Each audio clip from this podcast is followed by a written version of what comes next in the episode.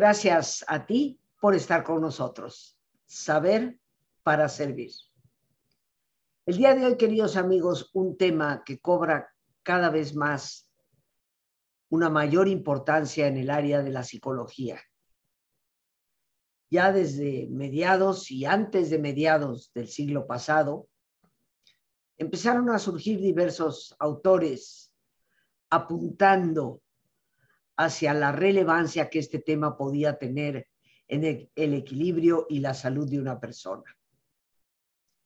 Pero hoy en día, indudablemente que podemos estimar que un muy alto porcentaje de problemas que llegan eventualmente a la consulta, sean problemas de pareja, padres e hijos, o simplemente algunas de las depresiones y ansiedades que los individuos pueden llegar a padecer, un alto porcentaje, hay quien dice que hasta el 70%, tienen su origen en este tema que hoy vamos a hablar, la autoestima.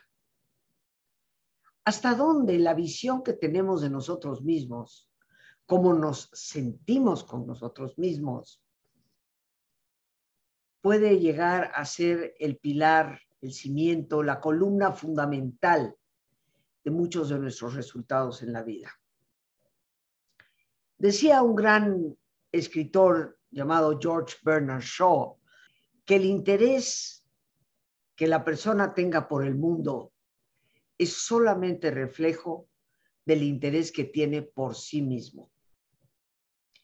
Aquí nos habla, pues, de que tal vez la autoestima es piedra fundamental en la evaluación que hacemos de nuestro entorno. Y que en la medida en que el individuo va empobreciendo esa autoestima, va automáticamente empobreciendo su contexto alrededor.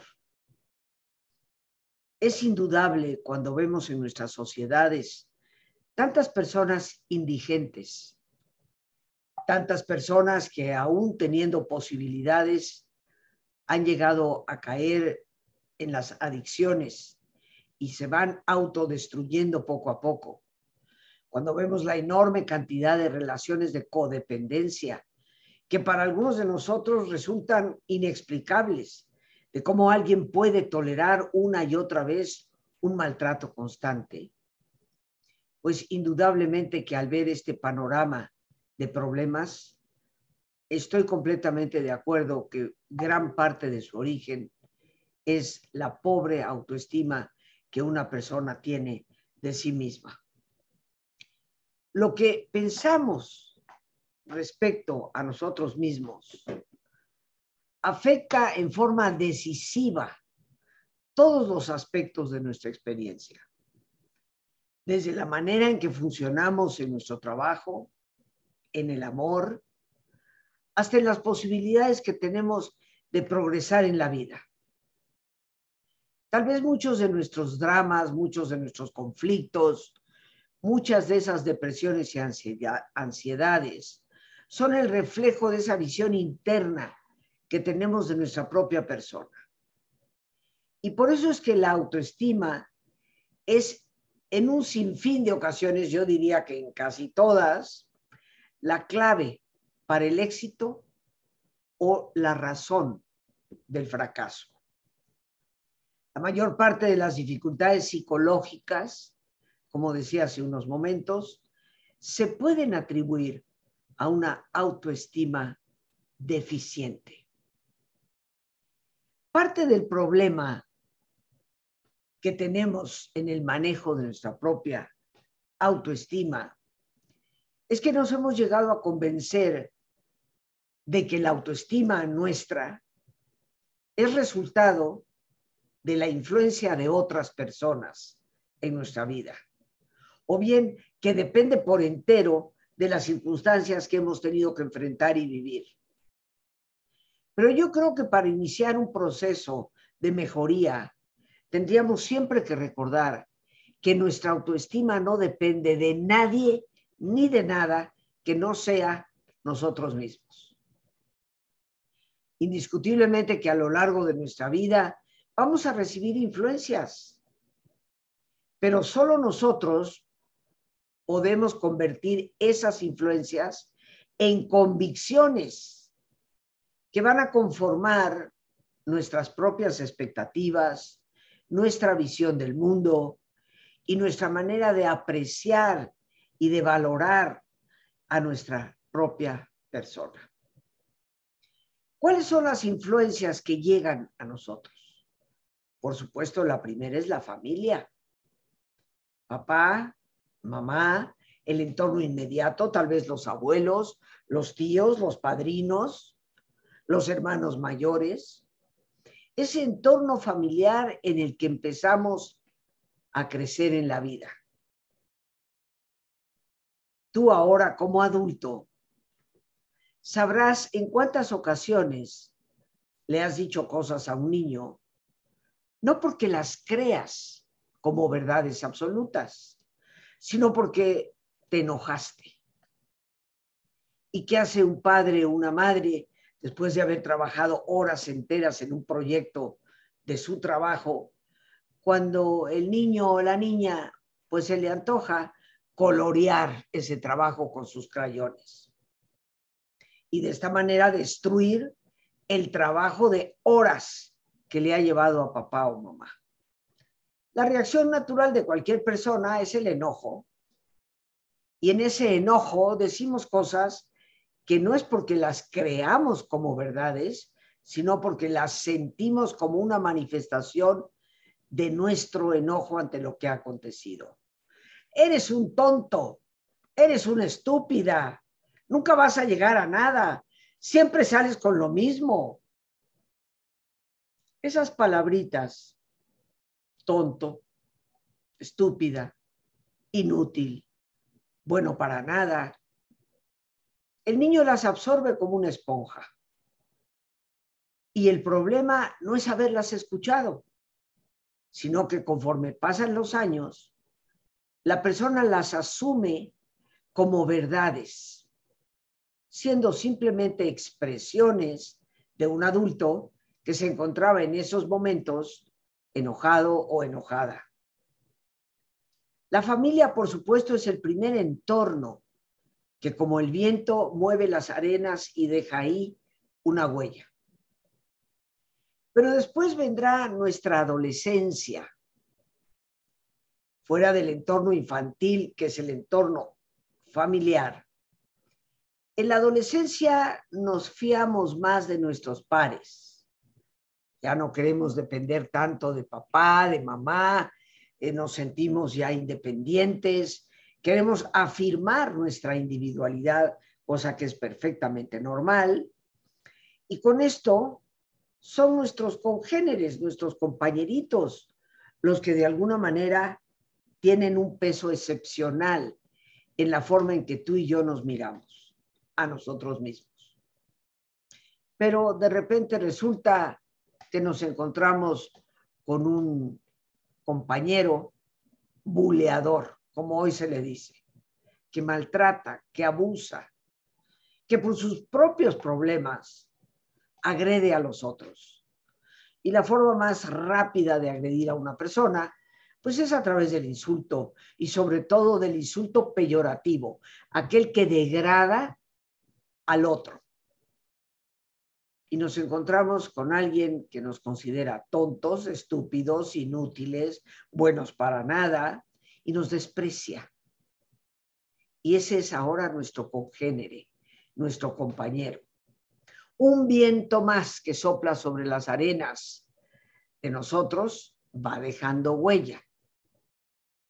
Y conforme avanzamos más allá de la adolescencia, pues que si el novio nos mandó a paseo porque se interesó por otra chica. O la novia hizo lo mismo con el novio diciéndole, ya no te quiero. Para un adolescente, hombre o mujer, eso puede ser causa de una profunda desilusión. ¿Y a qué adolescente conoces tú que pueda decir, bueno, en realidad es problema del otro?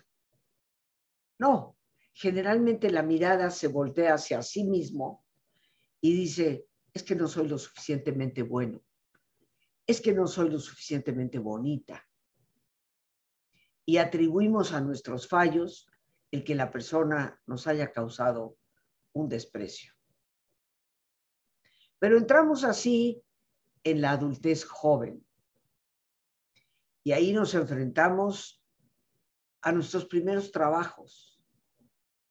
Y pudiera ser que nos encontráramos con algún compañero de labores, algún jefe, que de igual manera al enojarse tiene la palabra soez, la palabra hiriente, en la punta de los labios y la dice sin pensar en mayor cosa, como algo que surge por el mismo enojo.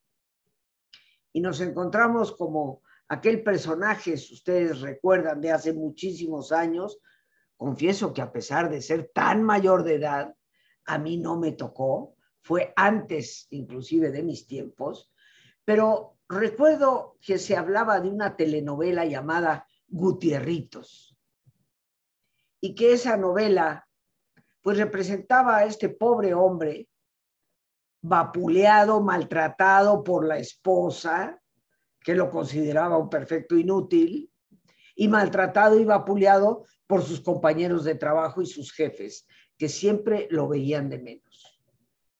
El ambiente laboral para muchas personas puede ser verdaderamente deteriorante, sin reflexionar que las expresiones que vienen de afuera, más que reflejar verdades nuestras, reflejan estados de ánimo de la otra persona. Y llegamos a la relación de pareja, donde a veces por las inseguridades propias de alguno de los miembros de la pareja, se trata de aminorar el valor que tiene el otro. Esta es la situación típica de las relaciones de codependencia. Pensamos que una persona que se deja maltratar, que se deja abusar, es porque tiene una muy pobre autoestima, indudablemente. Pero pocas veces consideramos que el maltratador, el abusador, es también una persona con severos problemas de autoestima.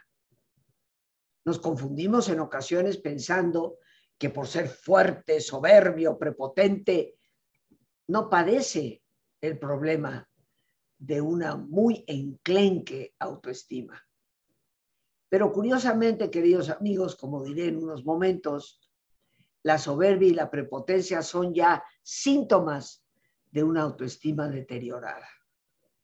Así pues, encontramos muchas veces que alguien entra en una relación de pareja con una buena autoestima y sin embargo es esa convivencia la que va minando poco a poco, deslavando la faz saludable de ese autoconcepto.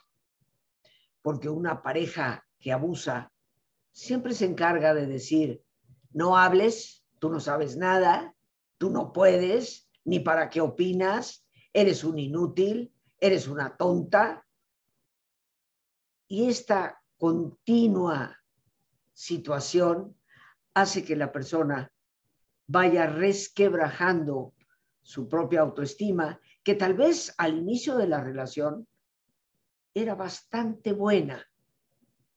En el momento en que nosotros permitimos el abuso, el insulto, esa palabra soez que degrada a nuestra persona, empezamos a abrir grietas. Y si lo seguimos tolerando por demasiado tiempo, la pared se resquebraja por completo. La autoestima, por lo tanto, queridos amigos, va a recibir diferentes influencias de familia, de congéneres en la adolescencia, de nuestros primeros afectos de noviazgo, de nuestros compañeros de trabajo, nuestros jefes y por supuesto de nuestra pareja. Pero cada una de esas palabras y cada una de esas experiencias no es más que un fuerte viento que sopla y que cambia de alguna manera, como sucede en los desiertos, la forma de nuestras arenas. Sin embargo, no son las influencias las que van a determinar nuestra autoestima. Porque a pesar de que a lo largo de la vida recibimos esas influencias, quiero reiterarte, solo nosotros, solo yo, solo tú, podemos convertir esas influencias en convicciones y creencias absolutas que nos cambian la forma de concebir el mundo, de apreciar y valorar a nuestra propia persona. Nadie, queridos amigos, y espero eso nos quede muy claro, nadie puede generarnos la experiencia de una sana autoestima, solo nosotros mismos. Porque así como me he permitido hablar de esa enorme cantidad de palabras, de actitudes que nos lastiman, tendríamos que tomar en cuenta también las muchas ocasiones en que por más que la otra persona nos pondere, nos aplauda, nos elogie y nos reconozca, nosotros persistimos en creer que eso no es verdad. Y aun cuando la persona nos afirma su admiración por nosotros, nosotros no nos consideramos ni remotamente merecedores de ese elogio o inclusive de ese afecto. La mayoría de las personas, tristemente, parece que buscamos la autoconfianza y el autorrespeto en todas partes, menos dentro de nosotros mismos. Y por eso es que con frecuencia fracasamos en esa búsqueda. Solemos pensar que en la medida en que el entorno, las circunstancias, las personas tengan confianza en nosotros y nos respeten, tendremos erigidas estas dos importantes columnas de la autoestima. Sin embargo, eso no es verdad. La barrera, creo yo, que representa el mayor obstáculo para nuestros logros y nuestro éxito, no es que nos falte talento, que nos falte habilidad, sino más bien el hecho de que no creemos que podamos tener esos talentos y podamos tener esas habilidades. Hoy quisiera empezar simplemente por definir en una forma de síntesis qué es la autoestima.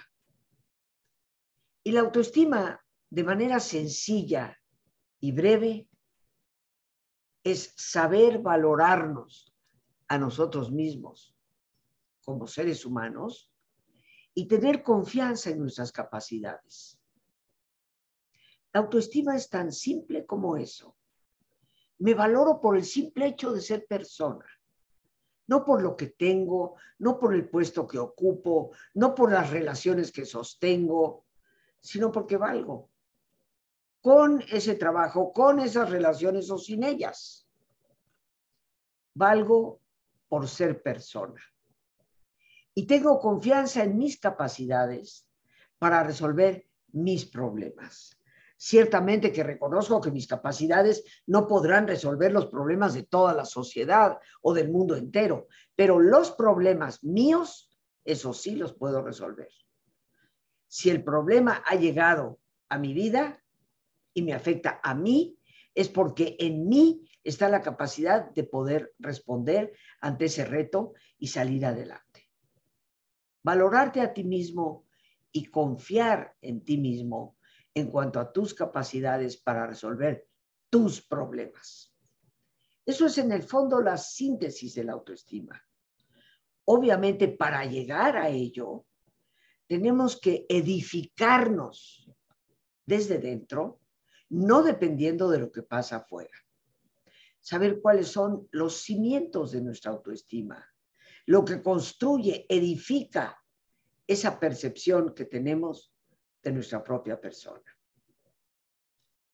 Pero, ¿qué te parece si hacemos nuestra pausa para nuestro ejercicio de relajación y después retomamos para concluir? En una posición cómoda, y con tus ojos cerrados, toma conciencia de tu respiración. del entrar y el salir del aire en tu cuerpo. E imagina cómo al inhalar, así como llevas oxígeno a todas tus células, inhalas también serenidad para tu mente. Al exhalar, así como tu cuerpo se libera de toxinas, imagina cómo en ese aire que sale, también te liberas de todas las presiones y todas las tensiones. Respira profundamente.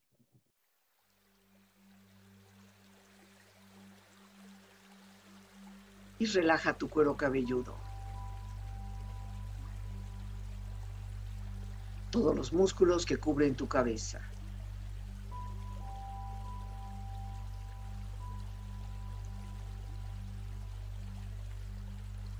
Relaja tu frente. Siente la piel, la vibración de la piel que cubre tu frente.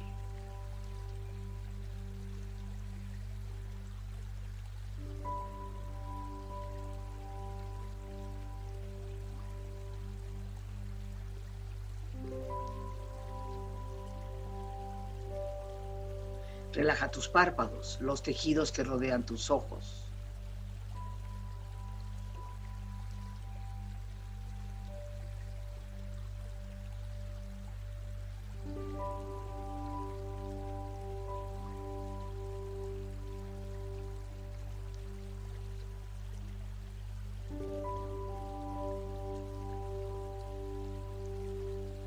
Relaja tus mejillas, toda la piel, todos los músculos que cubren tu cara.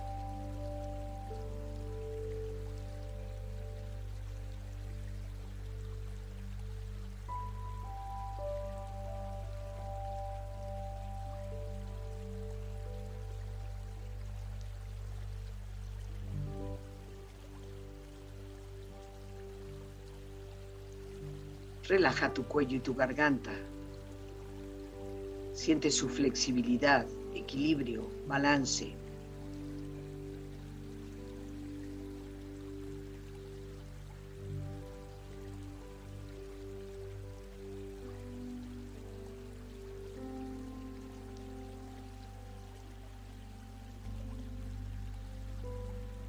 Relaja tus hombros, brazos y manos, así como tu espalda. Siente una agradable sensación que relaja todos los músculos en estas partes de tu cuerpo.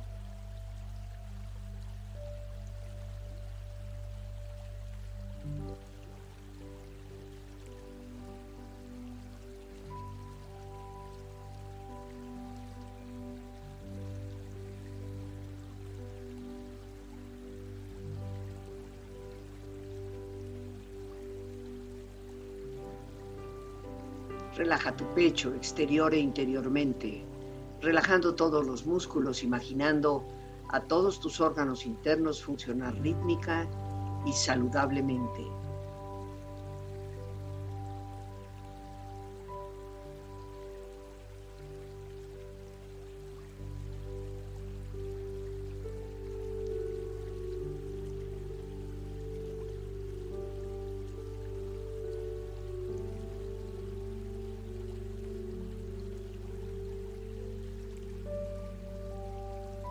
Relaja tu abdomen, exterior e interiormente, relajando todos los músculos, imaginando a todos tus órganos internos funcionar rítmica y saludablemente.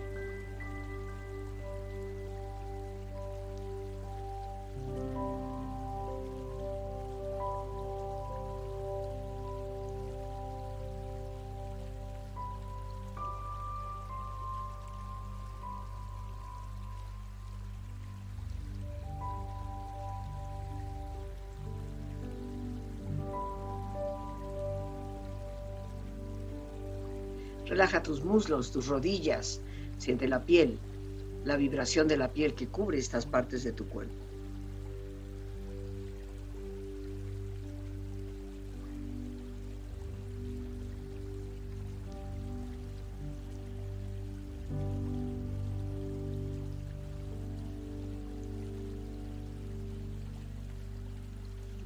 Relaja tus pantorrillas y tus pies.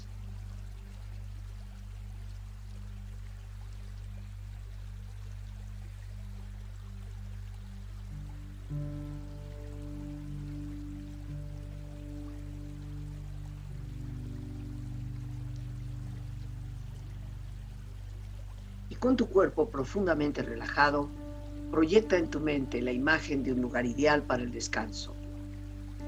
Imagina los colores, los sonidos, los aromas. Es una escena de belleza y paz. Siente estar ahí.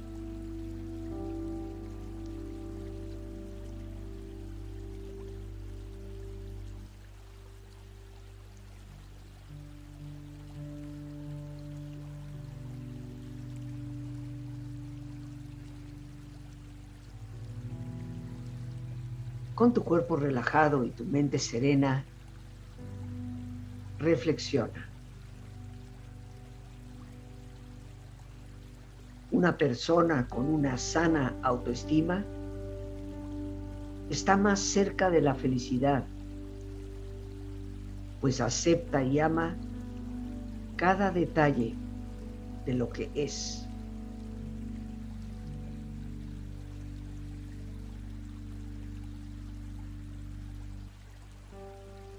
Recuerda siempre que eres más grande que tus circunstancias. Eres más que cualquier cosa que te pueda ocurrir.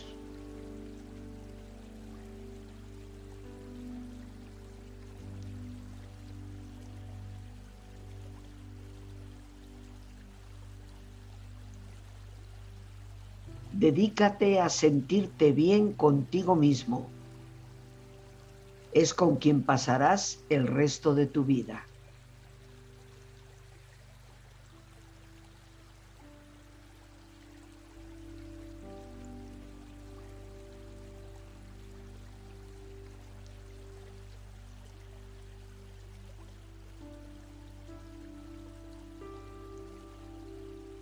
Respira profundamente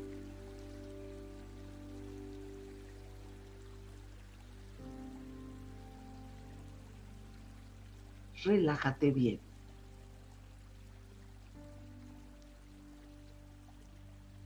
Y con esta experiencia empieza lentamente a estirarte, brazos, manos, piernas y pies, moviendo tu cuello, bostezando si lo deseas, haciendo que tu cuerpo retome su nivel de actividad habitual hasta muy lentamente abrir tus ojos ojos abiertos, bien despierto, muy a gusto, bien descansado y en perfecto estado de salud, sintiéndote mejor que antes. Autoestima, queridos amigos, un tema de extrema importancia, un tema que desde hace ya prácticamente más de dos años, muchos de ustedes me han pedido comparta y bueno, el momento ha llegado. Después de más de tres años de no compartir el tema de la autoestima, la próxima semana, los días 20, 22 y 23 de este mes de junio, tendré el enorme gusto de impartir por primera vez en línea un taller titulado Fortalecer la autoestima un tema que tengo más de 30 años de trabajar, pero que ahora con gusto lo compartiré en este nuevo formato y por única vez en el año. Yo te agradezco desde ahora que me acompañes. El teléfono para informes, ya sea telefónicos, WhatsApp, Telegram o Signal, es el 55 37 32 9104. Lo repito con gusto, 55 37 32 91 04. En ese teléfono, con todo gusto, te daremos los informes, ya sea por mensaje o de viva voz, como tú lo prefieras.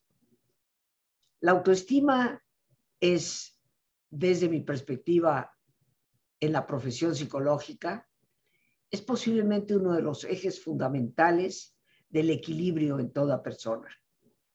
Porque indudablemente que tú y yo vamos a recibir no solo influencias, sino impactos fuertes a lo largo de la vida que tendremos que saber manejar. ¿Cómo podríamos definir una pobre autoestima, quien desafortunadamente la padece, duda constantemente de sí mismo, de sí misma.